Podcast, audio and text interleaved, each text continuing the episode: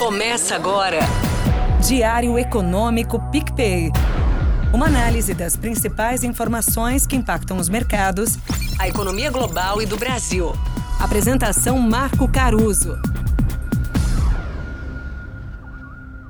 Fala pessoal, bom dia. Hoje é quarta, 6 do 9 de 23. Esse é o seu Diário Econômico. O otimismo que setembro prometia durou pouco.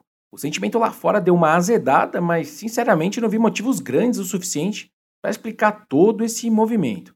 O dólar, por exemplo, bate a máxima de seis meses contra uma cesta das principais moedas, o famoso DXY, com os juros nominais americanos abrindo até 10 pontos base.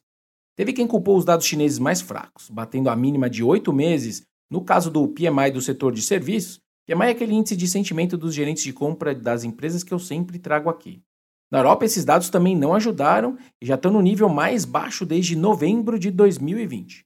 Teve quem culpou a soma disso com a Arábia Saudita voltando a cortar a produção de petróleo, que acabou puxando a cotação da commodity mais de 1% no dia.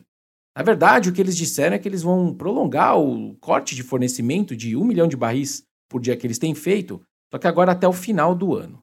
E aí, se você juntar as duas coisas, atividade fraca e inflação mais alta ali do petróleo, Terça, então, foi um dia de colocar o risco de recessão um pouquinho mais de volta ali na mesa de discussão, com aquele tempero extra de inflação vinda de combustíveis, por exemplo. Outro ponto ontem também foi a pirueta em gelo fino que a Country Garden deu lá na China. Para quem não se lembra, essa é mais uma incorporadora chinesa com problemas financeiros. A empresa evitou por pouco um calote no pagamento de juros dos seus títulos. Eles tinham vencido no começo ali de agosto e a companhia tinha um período de carência de 30 dias para pagar. Quase não deu. Com esse pano de fundo lá fora, pior, os nossos ativos tiveram um dia negativo, mas com algumas distinções interessantes. A bolsa, por exemplo, teve queda até que limitada de apenas 0,4%, resistindo ali acima dos 117 mil pontos. Já o nosso dólar à vista ali subiu 0,8% e voltou a flertar com o patamar de 5.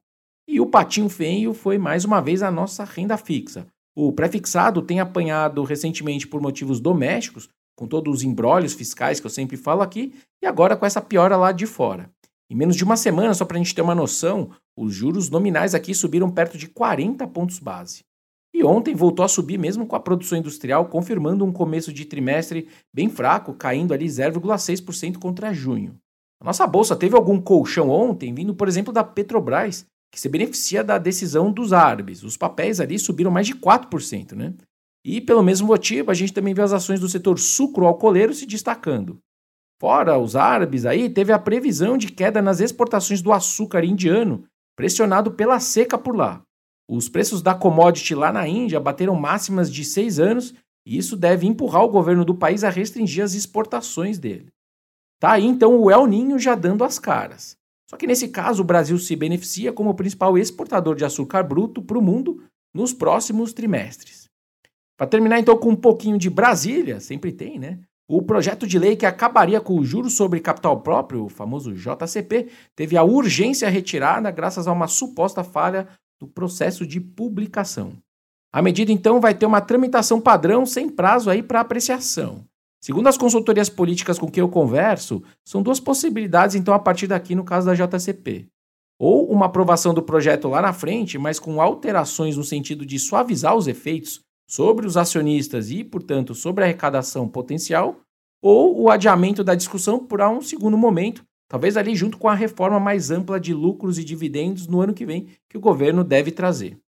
E por fim, a Câmara dos Deputados aprovou o texto base do Desenrola e também o texto que estabelece um limite para o juro do rotativo do cartão de crédito.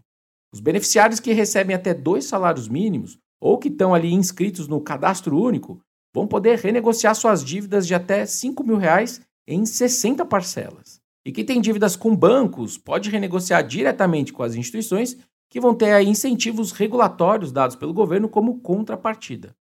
No caso agora do teto dos juros do rotativo do cartão, diz o texto que ele passa a ser o dobro do valor do principal da dívida.